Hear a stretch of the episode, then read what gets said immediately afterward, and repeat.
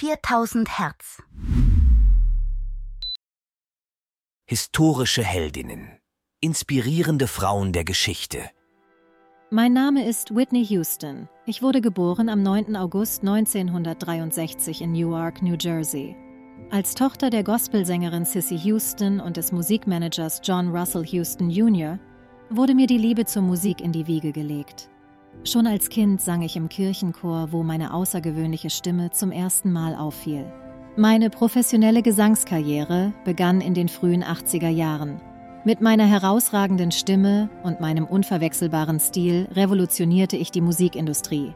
Mein Debütalbum wurde 1985 veröffentlicht und brach Rekorde.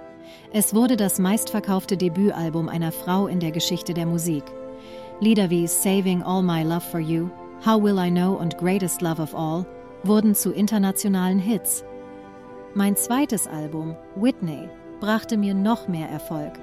Es machte mich zur ersten Künstlerin, die mit einem Album direkt auf Platz 1 der Charts einstieg. Mit Hits wie I Wanna Dance with Somebody und Didn't We Almost Have It All festigte ich meinen Status als globaler Superstar.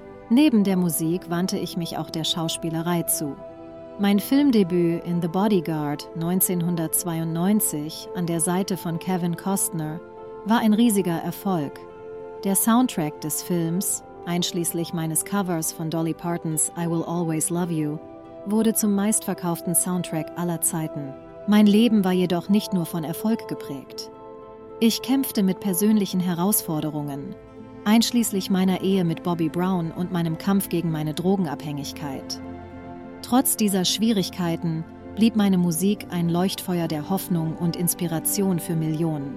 Mein Einfluss auf die Musikwelt ist unbestritten ich wurde mehrfach ausgezeichnet, darunter mit sechs Grammy Awards, und habe über 200 Millionen Alben weltweit verkauft. Ich habe Barrieren durchbrochen und den Weg für zahlreiche Künstlerinnen nach mir geebnet. Mein Name ist Whitney Houston. Ich bin gestorben am 11. Februar 2012. Mein Tod im Beverly Hilton Hotel in Beverly Hills, Kalifornien, war der tragische Höhepunkt meines langen Kampfes mit Drogenabhängigkeit ein Kampf, der meine Karriere und mein persönliches Leben überschattete. Dennoch bleibt mein Vermächtnis als eine der größten Sängerinnen aller Zeiten bestehen.